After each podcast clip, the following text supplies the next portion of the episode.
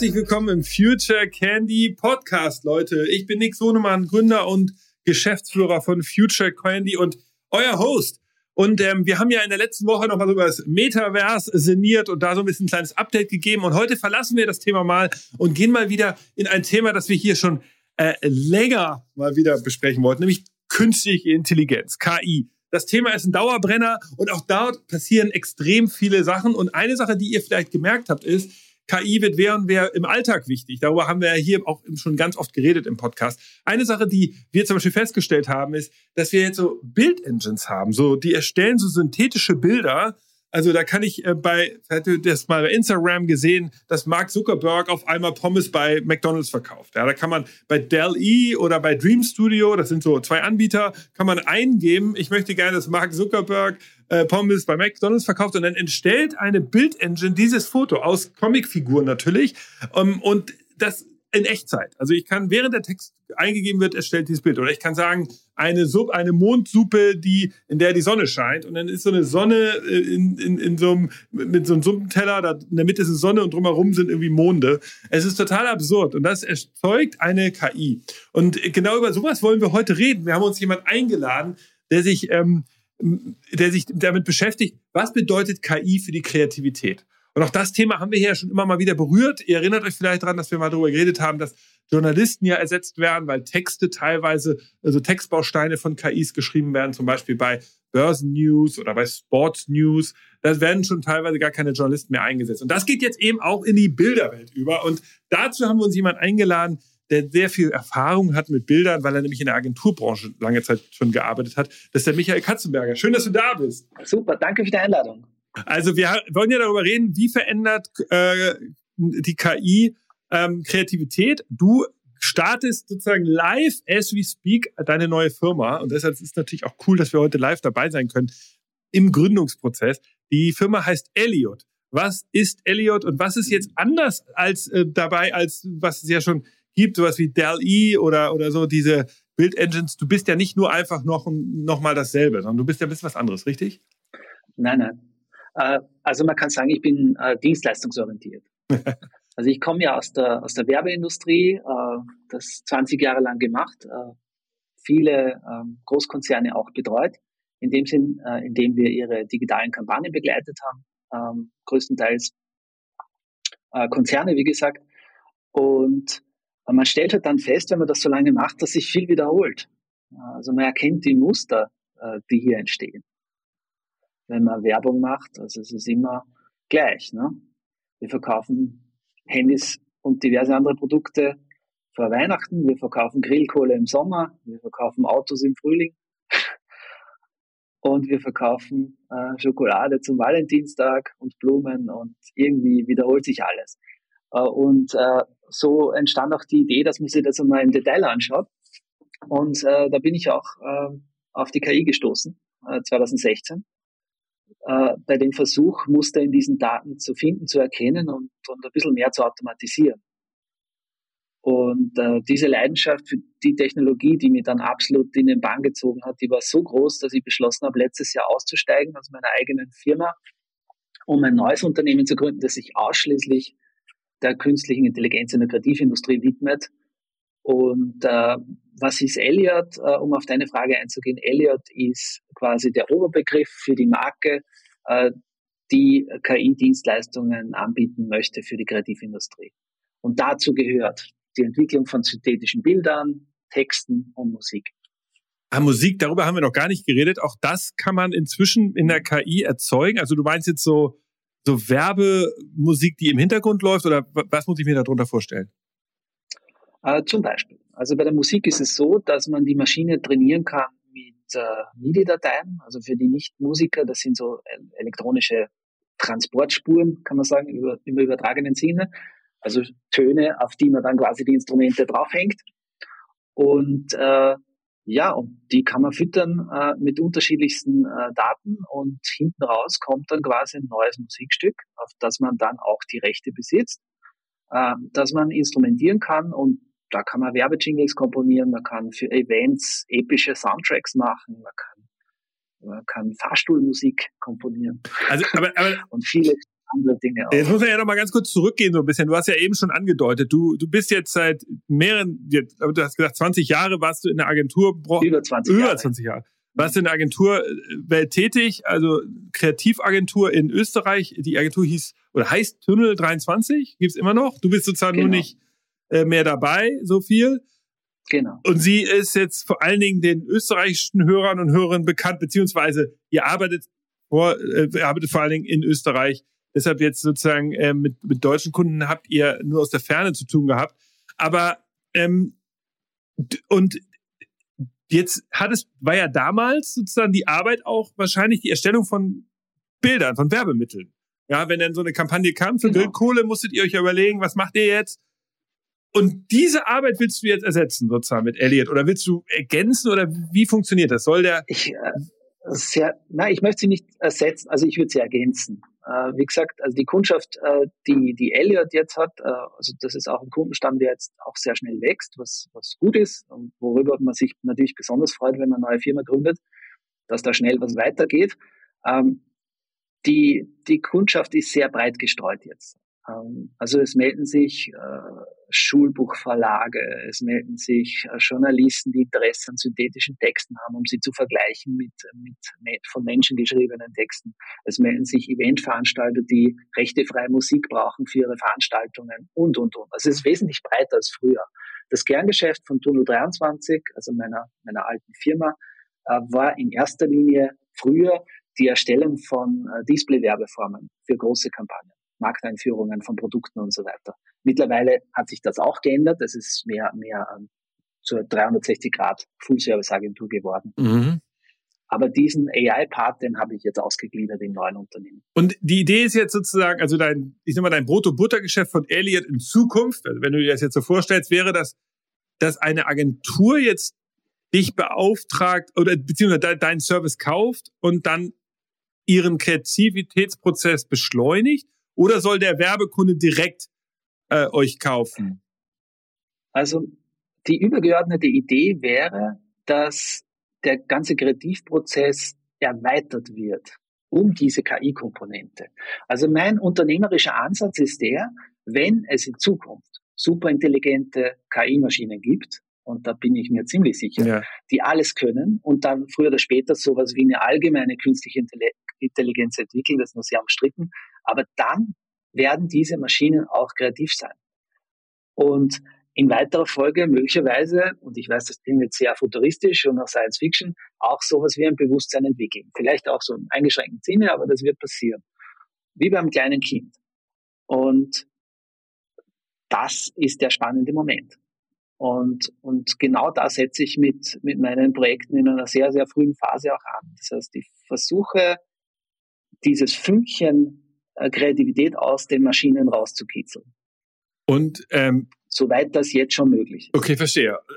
Das heißt also, in der Agentur würde sozusagen ein paar sozusagen Key Visuals haben Sie, denken Sie sich selbst aus und dann ähm, nutzen Sie euer Tool, dein Tool, um, um vielleicht die Werbemittel in, im, im Kreativitätsprozess zu konkretisieren, eine größere Auswahl an möglichen Bildern zu haben, genau, möglichen. Genau. Ah, okay, das ist so, verstehe. Das ja. Oder vielleicht auch, um unmögliche Bilder zu erstellen, die man im Rahmen eines normalen Fotoshootings gar nicht herstellen kann, weil die Aufnahmen äh, unter Wasser gemacht werden müssen oder im Weltall oder wo auch immer. Ja. Das heißt, äh, viele Kunden von uns sind ja auch Kreativagenturen. Das heißt, wir nehmen die an der Hand und zeigen ihnen schon, ja, so könnte das lösen, das Problem, äh, und bieten hier auch Workshops an, äh, um die, um die quasi ins nächste Level zu heben, was AI angeht. Weil das Basiswissen haben die ja schon oder zumindest schon eine Ahnung davon, was da alles auf sie zukommt, aber oft nicht die Zeit, äh, da so tief reinzugehen und zu recherchieren, ja, welche Tools verwende ich jetzt für dieses und dieses Problem, vor dem ich gerade stehe in der täglichen Arbeit im Büro. Also wir helfen, wir nehmen die an der Hand, wir helfen dabei, äh, dass, äh, dass sie quasi ihre Kreativität noch einmal Spur erweitern um diese, um diese technische Leistungsfähigkeit, die jetzt möglich ist. Okay, das ist cool. Und ähm, wie hast du dich denn da reingearbeitet? Also ich meine, du, also als Werber ist jetzt ja so ein Tech-Thema wie KI jetzt erstmal nicht so naheliegend. Oder also wie, wie, wie, wie war da so dein Prozess? Ich glaube, das ist nochmal ganz interessant auch für unsere Hörer und Hörerinnen, dass man sich ja sozusagen auch im Verlauf seines Lebens mit einmal mit so einer neuen Technologie beschäftigt. Wie war das bei dir? Mhm. Ja, es waren eigentlich zwei, zwei Punkte. Wie gesagt, der erste, dass man Muster erkennt, wenn man das so lange macht. Also als junger Werber sieht man das vielleicht nicht so, aber nach ein paar Jahren, wie gesagt, äh, kommt das. Und das zweite ist, dass ich über den Begriff der Singularität gestolpert bin. Das klingt jetzt ein bisschen komplizierter. ist, äh, es ist ein, ein Begriff, der ist aus der Physik entlehnt und zwar sagt man beim schwarzen Loch, wenn man so quasi so dieses, diesen Raum erreicht, wo man nicht weiß, was dahinter ist. Und äh, im, im KI-Kontext äh, steht die Singularität dafür, dass man nicht weiß, was passiert, wenn wir superintelligente Maschinen haben, die dann die menschliche Intelligenz übertreffen. Und dieser Gedanke, der hat mich absolut fasziniert. Also das hat mich nicht losgelassen, äh, weil man sich hier ja viele Fragen stellen muss. Ne? Also wenn diese Maschinen kommen und soll 2040, 2050 sein, laut manchen Zukunftsforschern, ähm, dann stellt das ja alles auf den Kopf. Also die gesamte Arbeitswelt, die Kreativbranche, einfach alles. Und dieser Gedanke hat mich fasziniert, genau. dass das mal so sein also könnte. Also, und ich habe dann sehr viel gelesen drüber und bin so auch da reingerutscht in das ganze Thema. Also wenn man das Interesse hat, gibt tolle Bücher auch, ähm, wie zum Beispiel äh, von Nick Bostrom. Ähm, ich, es gibt ja, genau, ich das glaube, der Anfang hat damals vor, ich glaube, jetzt 15 Jahren ein Buch gemacht von Ray Kurzweil, das ist so ein amerikanischer Erfinder, ja, genau. der dann bei Google auch Strategiechef war eine Zeit lang. Der hatte diesen Begriff geprägt, der hat ihn nämlich sozusagen gefunden in der Physik und hat darüber ein Buch geschrieben äh, als Zukunftsvision und der sagt, dieser Zeitpunkt, wenn die CPUs, also die die künstlichen Computerchips sozusagen die menschlichen Gehirne in Leistungsfähigkeit ablösen. Wenn dann was ist der Mensch dann? Sind wenn und da, das genau. ist sozusagen die, die theoretische Frage seines Buches. Insofern äh, ich, ich, finde ich das gut, dass du das jetzt mal konkreter machst. Und wenn man mal ehrlich ist, seine Kalkulationen sind ja nicht so schlecht. Er sagt ja, ähm, er, hat so, oh, er hat so eine Zeitleiste ja. da drin in dem Buch und er sagt, glaube ich, spätester Zeitpunkt ist das Jahr 2045 wenn dieser Punkt kommt, er sagt der erste Zeitpunkt, mögliche Zeitpunkt ist das Jahr 2029. Irgendwo in diesem Fenster kommt dieser Moment, wo CPUs menschliches Gedenken ersetzen können sollen. Und wir sind ja da dran. Wir haben vielleicht der eine Hörer oder Hörerin hat vielleicht von diesem Projekt Lambda gehört von Google, wo er jetzt so eine, so eine Stimme ähm, zum ersten Mal sozusagen äh, nicht mehr wie Siri oder Alexa antworten kann, sondern viel tiefere Antworten geben kann, die wirklich danach klingen, als würde man mit Menschen reden. Auch bei komplexen Fragen, so was ist Religion oder äh, was ist Bewusstsein. Philosophische Fragen auch. Ja. ja. ja. Genau. Und da, du hattest gerade das Wort allgemeine KI benutzt und äh, das hattest du ja erklärt. Ich meine, wenn die nochmal kommen soll, das ist ja etwas, was ja viele sich ähm, bisher gibt es sowas ja nicht. Es gibt eine KI, wie wir ja schon gesehen haben, die ja Texte schreiben kann. Es gibt eine KI, die jetzt auch Bilder erzeugen mhm. kann. Aber eine KI, die alles weiß, gibt es einfach nicht. Und äh, du na, das ist der heilige Gral, wie man sagt. Also das ist das, was alle erreichen wollen und noch keiner geschafft hat. Und wenn ich eine Prognose machen müsste, würde ich sagen, Google wird das, ja. wird das schaffen. Äh, vielleicht gehen wir noch mal ganz kurz drauf ein zu deinem Tool selbst. Äh, wie macht man das eigentlich? Also wo bau, wo ist deine KI angesiedelt? Also es gibt ja, ich glaube, bei Microsoft Azure gibt es eine KI-Stack, die man buchen kann. Bei AWS Cloud kann ich mir eine äh, Stack und bei, bei Google auch. Ist es eine von den drei oder gibt es gibt ja auch viele kleinere uh, Services? Wo bist du? Ganz, ganz unterschiedlich. Also es ist ja nicht meine KI, sondern ähm, ich bin ich bin Advanced Anwender. Das heißt, äh, wenn ein neues Tool auf den Markt kommt, dann wird es von uns auf Herz und Nieren geprüft. Und dann schaut man sich an, was funktioniert am besten und dann bleibt man auch dabei und sagt, okay, das ist derzeit State of the Art. Äh, bei der künstlichen Bilderzeugung zum Beispiel ist es derzeit Stable Diffusion äh, und, und DALI für fotorealistische Bilder. Äh, bei, bei der Musik gibt es eigene Software-Tools, äh, die sehr gut funktionieren, wie SoundRaw zum Beispiel. Und bei Text ist es derzeit GPT-3 und da kommen jetzt noch viele andere nach, auch von, von Google-Seite. Ähm, Okay. Das ist absolut faszinierend. Also im Grunde besteht unsere Arbeit zum größten Teil aus Trial and Error. Das heißt, wir probieren aus, okay. wir testen. Äh, in allen Sprachen, äh, die, die für unseren Markt äh, nötig sind und, und schauen dann, wo, wo bleiben wir dabei. Und die sind natürlich auch in verschiedenen, hängen in verschiedenen Clouds drinnen. Das heißt, wir hängen in der Google Cloud genauso drin wie bei Microsoft okay. oder in der AWS. Also das heißt also, das war, okay, das war mir gar nicht, das war mir auch noch nicht so klar. Das heißt, ihr, ihr habt noch kein, also Elliot ist erstmal, wie du ja sagst, ein Dienstleistungsunternehmen, die halt einen Zugang haben zu diesen Top-Notch-Tools, teilweise Developer-Zugänge genau. und so weiter. Teilweise, genau, das ist ein wichtiger Punkt. Also wir sind in sämtlichen Beta-Programmen drinnen. Wir haben die, teilweise sogar direkten Kontakt zu den Entwicklern, die wir dann ganz äh, lästig löchern mit Fragen.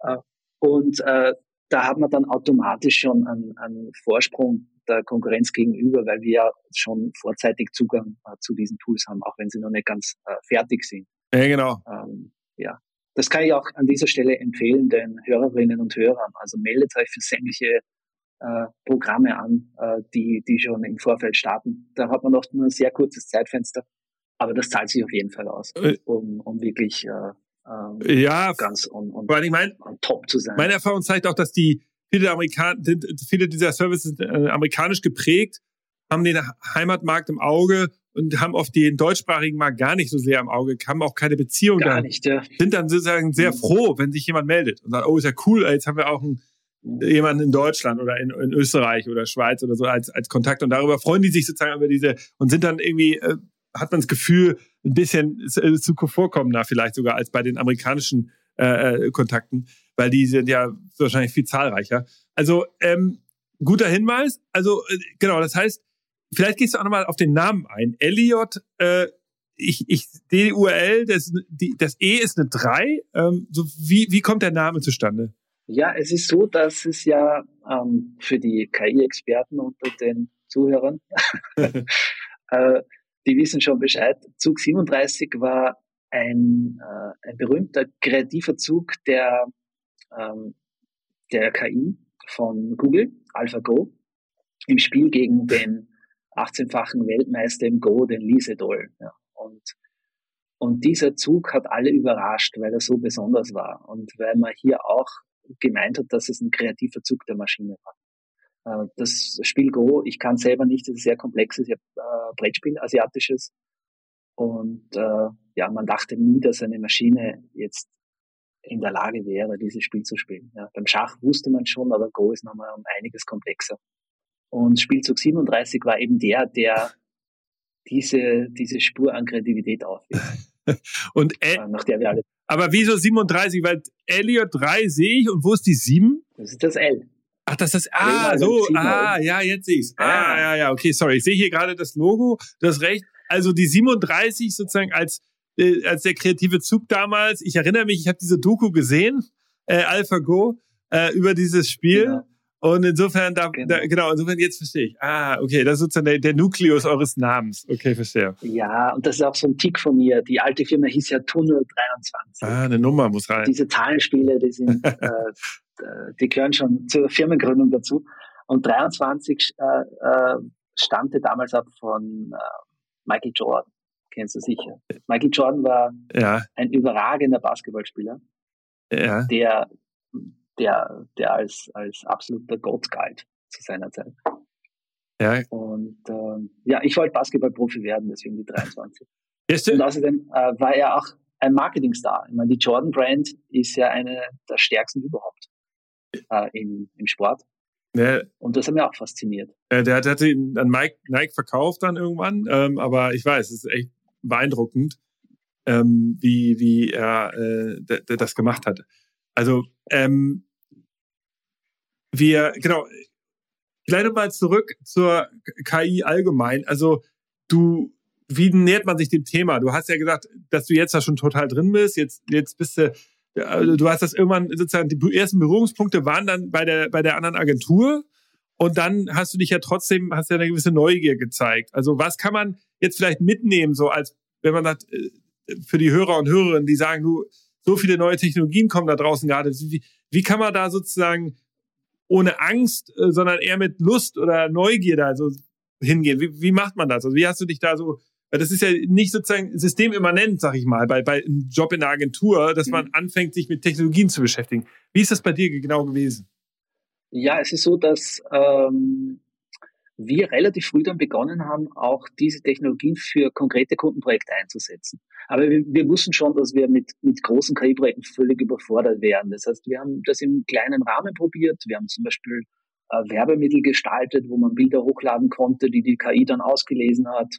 Äh, wir haben ähm, KI genutzt für, äh, für Out-of-Home-Plakate, digitale Plakate, die auf Menschen reagieren, die vorbeigehen, solche Dinge. Also wir haben versucht, in in überschaubar großen, also ich würde sagen, was, kleinen äh, Projekten ähm, diese, diese Tools, die uns hier die Großkonzerne zur Verfügung stellen, mal auszuprobieren. Und das würde ich auch jedem äh, Zuhörer empfehlen, einfach mal zu starten mit einem kleinen Projekt einfach mal auszuprobieren, zu experimentieren damit und zu schauen, wie weit, wie weit kann man gehen, wie weit kann man es nutzen. Ähm, es liegt natürlich jetzt auf der Hand, dadurch, dass vor allem bei den synthetischen Bildern so viel weitergegangen ist, dass die kreativen Formen jetzt einmal auf den Zug aufspringen und sagen, okay, da steige ich jetzt mal ein und baue mir meine eigenen Bilder. Äh, oder sie nutzen äh, textgenerative Modelle wie GPT-3, wo sie quasi ihre eigenen Texte äh, konstruieren. Das wäre wahrscheinlich jetzt ein guter Einstiegspunkt für, für die, die noch keine Berührungspunkte mit KI hatten. Also das wäre meine Empfehlung. Okay die Sachen mal anzuschauen. Also DALI ist jetzt frei für alle zugänglich und äh, GPT-3 für, für die Texte. Ist aber auf Englisch, ne, glaube ich, beides. Muss man jetzt nicht auf Deutsch, aber muss man halt. Ja, wo, wobei so eine Maschine ja in der Lage ist, äh, auch zu übersetzen. Das heißt, okay. für die, die nicht Englisch können, können sie DeepL hernehmen. Ist, glaube ich, ihr deutsche Entwickler aus Köln, oder? Stimmt, ja, ich glaube, ja. DeepL ja, ist großartig. Ja, ja, ja. Ähm, und, und hier auch äh, fröhlich übersetzt mit DeepL. Das sehr gut funktioniert.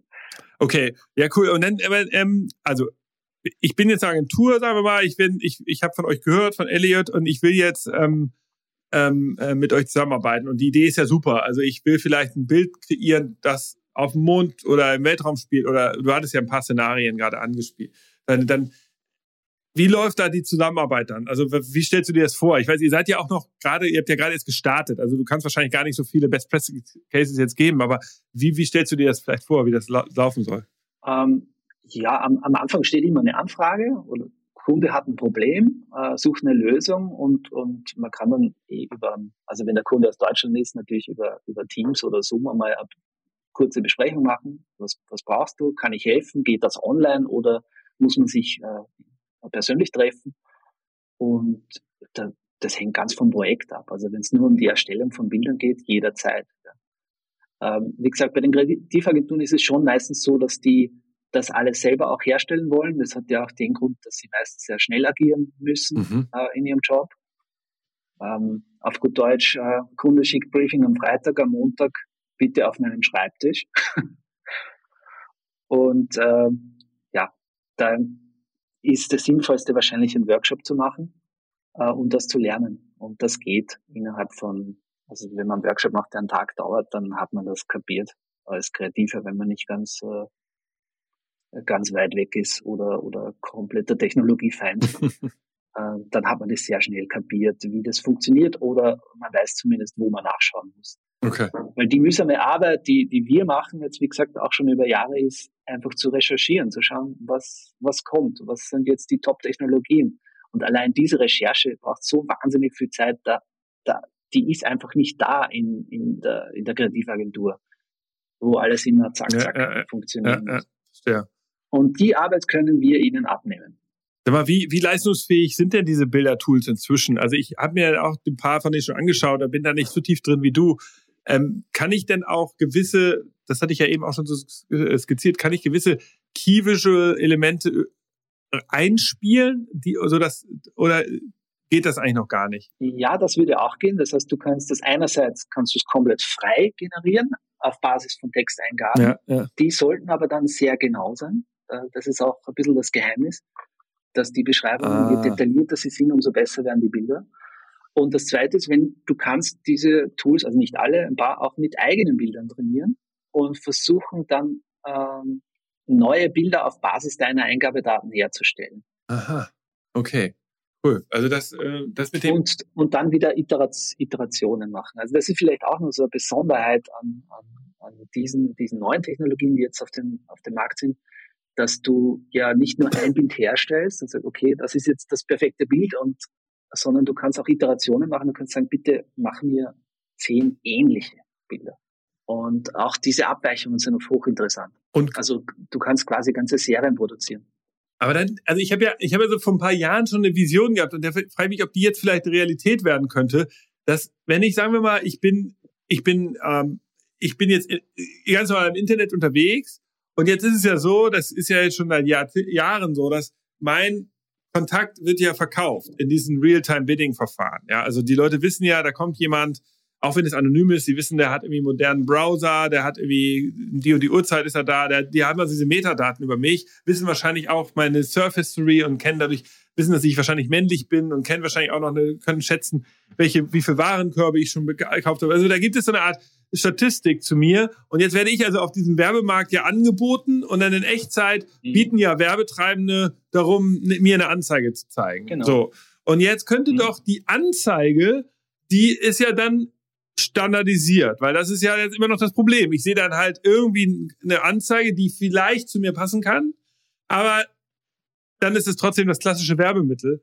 Wäre es nicht möglich, dass diese Anzeige des Werbemittels selbst auch in Echtzeit gemorpht wird? Also, dass sozusagen Sie wissen aus meiner Surf History, dass ich mich gerade für das und das Produkt interessiere und auf einmal taucht nicht nur das Produkt wieder auf, sondern auch noch genau der Typ und das Ganze auch noch, also genau das, das Modell dessen, was ich brauche und nicht nur die Marke und auch noch in dem Kontext, der vielleicht zu mir passen könnte. Also alles auf einmal gemorpht, auf mich zugeschnitten. Ist das so eine Vision von? Also so komplett individualisiertes Werbung. Ja, so ungefähr. Ja, ich glaube, ich glaub, dass das kann schon funktionieren. Also da bin ich kein Experte dafür. Aber ich kann mich erinnern an, an die Zeit äh, bei Tunnel, also die, die Werbemittel, die wir da produziert haben, die waren schon sehr, sehr, sehr äh, zielgruppengenau okay. äh, zugeschnitten äh, in Text und Bild. Aber hier könnte man natürlich jetzt noch einen Schritt weiter gehen und wirklich absolut individuelle Bilder für jede Einzelperson erstellen. Das wäre halt dann schon die, die, König, die Königsklasse. Ja, ja, ja genau. Das also ich kenne niemanden, der das, der das äh, schon macht.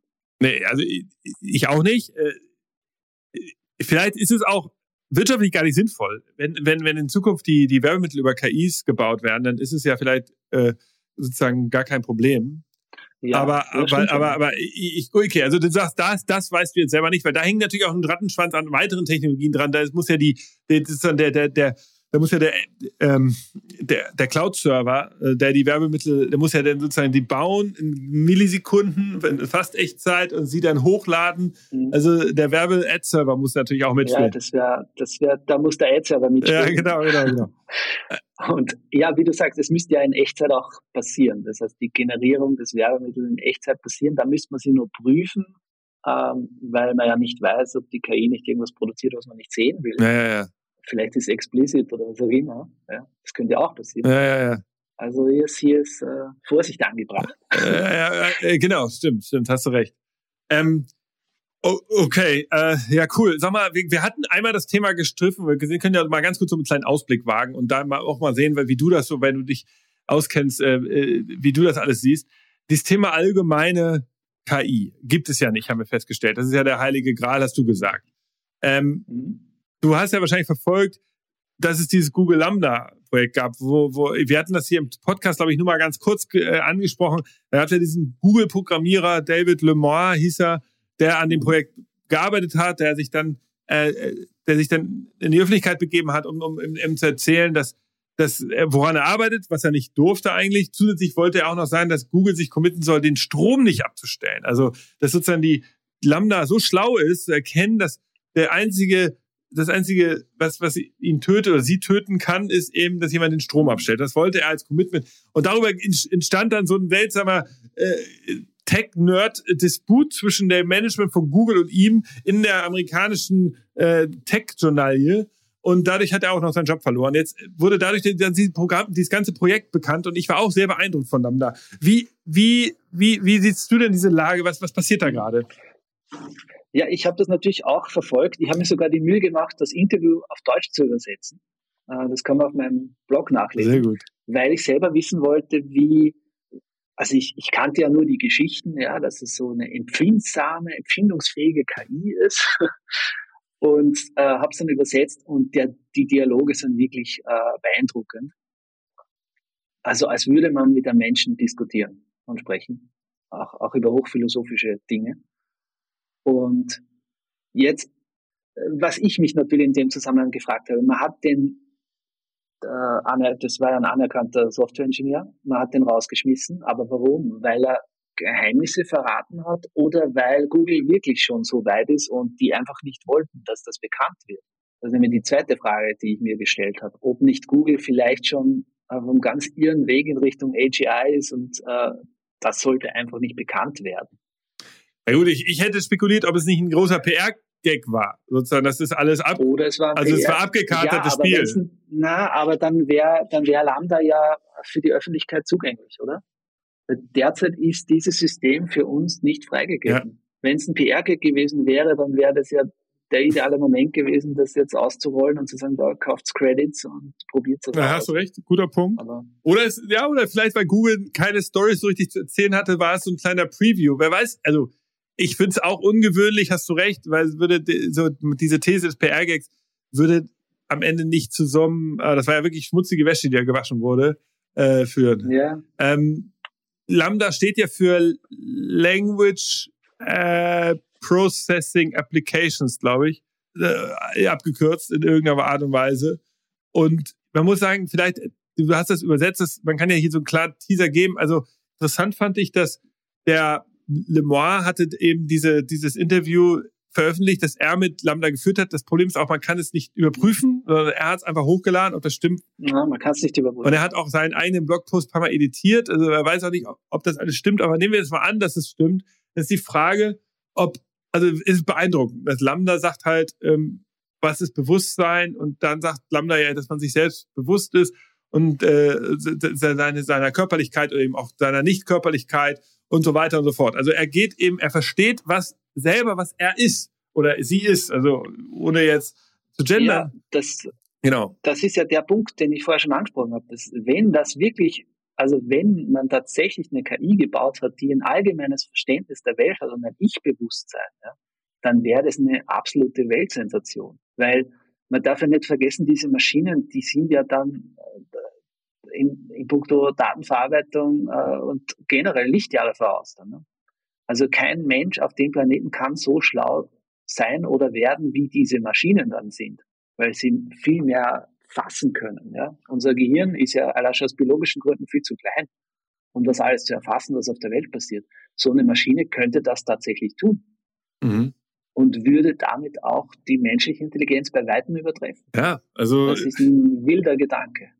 Ja, ist wirklich so. Es ist Lambda sozusagen der Zeitfenster oder das kleine Preview-Fenster in eine seltsame utopische vielleicht oder auch dystopische Welt, wer weiß. Ich meine, Technologie ist ja an sich mhm. erstmal, äh, ist ja, eine Technologie ist ja oft wertfrei. Also ein Feuer kannst du nutzen, um ein Haus abzubrennen, ein Feuer kannst du nutzen, um dein Essen warm zu machen. Messer kannst du nutzen, um jemanden zu ermorden. Mit Messer schneidest du die Frucht zum Essen. Mhm. Also jede Technologie hat ja sozusagen, ist erstmal an sich total wertfrei. Jetzt wäre die Frage, ist Lambda auch so? Oder äh, was passiert da jetzt? Also da kommen wir natürlich in wirklich sehr philosophische äh, Themen, die wir vielleicht heute hier auch nicht mehr besprechen können.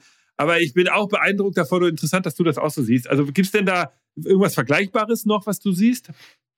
GPT-4 habe ich gehört, soll äh, kommen. Ja, wenn das so ist. Ja, aber Lambda ist ja mit Dialogen trainiert. Also der Unterschied äh, zu GPT ist, dass GPT so nicht konzipiert ist. Also für solche Dialoge.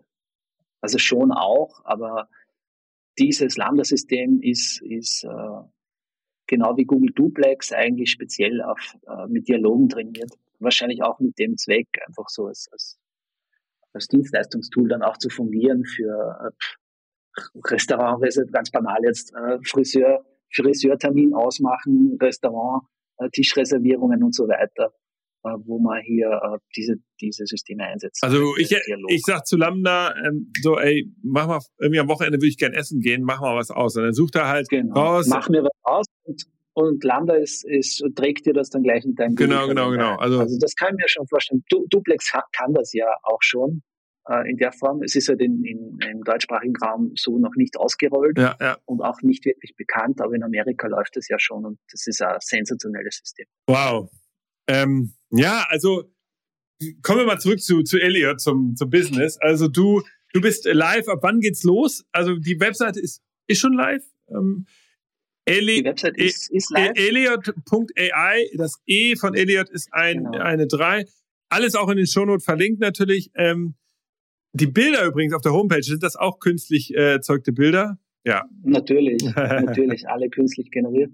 Okay, wie kommt man jetzt mit dir in, in Berührung? Also da sind ja Kontaktanfragen, äh, kann man natürlich die einfach schicken. Arbeitest du auch für äh, Firmen aus Deutschland äh, und, und Schweiz und so? Ja, natürlich. Also ich habe erst kürzlich ein Projekt für, für IBM Deutschland gemacht, für ein Event im Watson Tower. Okay. Ähm, natürlich auch ein KI, KI-Event. und äh, für die ARD jetzt äh, auch Texte abgegeben, ähm, also künstlich generierte Texte. Ähm, bei diesen Anfragen geht es eigentlich meistens darum, sozusagen zu vergleichen, äh, äh, das Publikum zu befragen und zu vergleichen, erkennen die das, dass es ein künstlicher Text ist oder nicht und sozusagen in diesen äh, Mensch-Maschine-Wettkampf da reinzugehen. Und, und äh, ja. Welche Engine? Also ich kann sagen, es wird immer schwieriger. Welche Text-Engine empfiehlst du? Also wir haben jetzt Bild-Engine, hast du ein paar genannt. Welche Text-Engines, äh, wo, was gibt's da? Und vielleicht auch nochmal Musik. Gib, gib, uns mal noch so ein paar, so eine kleine Mini-Shot. Also ja, Text ist, ist sicher GPT für. Ah, ja. Aber hier, wie gesagt, hier kommt sehr viel nach. Also da muss, da müssen wir jetzt schauen, was da jetzt gerade äh, State of the Art ist jetzt auf Google-Seite und was schon veröffentlicht wurde. Ja. Und ähm, Musik ist Soundraw zum Beispiel sehr cool. Also da kann man frei wählen. Ich brauche ein Musikstück, Hip-Hop, 30 Sekunden. Soundraw. Bitte jetzt komponieren. Soundraw. Ah, Soundraw, okay. Und das ist toll. Also das, das haut da Musikstücke raus in Sekunden. Okay, wow, das müssen wir, wir werden das versuchen, hier alles zu verlinken. Ansonsten Sound Raw. Mhm. Ah ja. Ja, sonst, sonst äh, einfach zu finden. Frage einfach. Genau. Ja. Habe ich hier gerade direkt gefunden, während wir aufnehmen. Ja, also ähm, richtig cool, Michael. Ich glaube, wir haben einen guten Eindruck gewonnen. Ähm, danke, dass du uns schon mal so ein bisschen mitgenommen hast. Wann ist denn der offizielle Start deiner Firma oder Softlife? Der war eigentlich letzte Woche. Herzlichen Glückwunsch, wow. Und ja, jetzt geht's um, um den Aufbau der Marke, Marke bekannt machen in der Welt und dann natürlich um die Weltherrschaft letztendlich, um die kreative Weltherrschaft. Richtig so. Ich mag das Österreicher, Österreicher denken immer groß bei solchen Sachen. Finde ich gut. Ja, cool. Also wir gucken uns das auf jeden Fall auch an. Äh, natürlich. Also wir, wir sind ja ähnlich wie du, recherchieren wir ja natürlich auch diese Tools, aber äh, du bist ja natürlich viel tiefer drin, weil du ausschließlich das machst. Das merkt man auch. Ähm, der, dein Blog, der ist jetzt aber nicht hier auf der Webseite. Den findet man auch nochmal woanders, ne, wenn man mich. Der, ja, genau, genau. Äh, ich schicke dir den einfach auch noch. Ja, sehr gut. Äh, da ist sehr viel drauf. Äh, auch immer die, äh, die neuesten Technologien, die für die Kreativbranche interessant sind. Also dein Nachname Katzelberger at AI. Geben wir den Hörer und Hörern. AI, genau. Ja, cool, mein Lieber. Äh, Punkt AI, richtig. Ja, vielen Dank für den Einblick. Ähm, ich hoffe, ähm, äh, wir werden da noch viel erleben. Ich bin, bin auch, äh, bin, ich, ich finde, ich bin auch ähm, total bullish auf das Thema und finde ehrlicherweise äh, manchmal ist erschreckend, dass Leute so Angst haben. Also ich genau, das wäre noch mal so eine vielleicht eine letzte Frage, wenn jetzt uns die bis Hörer und Hörerinnen, die bis zum Schluss geblieben sind des Podcasts, sind ja wahrscheinlich auch sehr interessiert. Aber sie ihm begeht doch uns begegnet doch immer wieder das gleiche Problem. Man trifft Menschen, die überhaupt keine Erfahrung damit haben oder und jetzt erzählt man ihnen davon, von KI. Und, und dann kommt immer so eine Reaktanzreaktion oder so eine eigentlich so Einwandsargumentation. Oh Gott, aber was passiert denn dann? Und es ist, also erstmal, wie geht man damit um? Woher kommt das überhaupt? Ist das von Hollywood geprägt, weil die zu viel irgendwie Terminator geguckt haben? Oder, und, und wie löst man das Problem? Ja, also natürlich. Ja, Hollywood hat, hat die, die KI leider sehr negativ besetzt von Beginn an. Äh, dagegen kämpfe ich äh, nach jeder Vorlesung an, wenn die Studentinnen und Studenten oder Zuhörer die Fragen stellen. Ja. Die erste Frage ist äh, meistens, ja, haben Sie keine Angst vor Jobverlust? Beziehungsweise wir haben Angst vor Jobverlust. Und da komme ich immer mit dem Gegenbeispiel äh, der Erfindung der Fotografie. Das liebe ich. Ja. Also als die Fotografie erfunden wurde, haben sich die Maler bedroht gefühlt, weil sie gesagt, wir sind die Einzigen, die eigentlich Abbilder der Realität malen können. Und ihr Fotografen so, so, äh, sozusagen, ihr, ihr könnt das nicht. Ja. Fotografie ist keine Kunst. Und das hatte man dann lange diskutiert und, und jetzt ist das kein Thema mehr. Fotografie ist Kunst und eine Welt ohne Fotos undenkbar. Und ohne Fotos hätte es keine Filmindustrie gegeben und so weiter und so weiter. Das heißt, hier sind Millionen von Jobs in der Kreativindustrie entstanden, obwohl die Maler damals Angst hatten vor Jobverlust. Und jetzt wird es ähnlich sein. Also es ist einfach ähm, eine Erweiterung unserer Kreativität und dafür sollte man auch dankbar sein, weil die, die Idee der, der Urväter der KI, nämlich sozusagen das, das Gehirn nachzubauen, eigentlich ziemlich fantastisch ist. Aus meiner Sicht eine der wichtigsten Erfindungen der Menschheit, vergleichbar mit der Erfindung der, der, des Feuers oder der Dampfmaschine, wie wir schon, wie wir schon mal gehört haben. Ich glaube, warum so viele Menschen Angst haben, ist, weil diese Technologie so disruptiv ist und so einen enormen Einfluss auf die Gesellschaft hat. Und, und ich glaube, viele spüren das, aber können nicht so recht damit umgehen. Ja, aber dabei ist ja sozusagen genau wie du sagst, dieser, dieser Wandel, den Technologie bringen kann, der führt ja nicht dazu, dass Leute arbeitslos werden und sie werden einfach entlastet.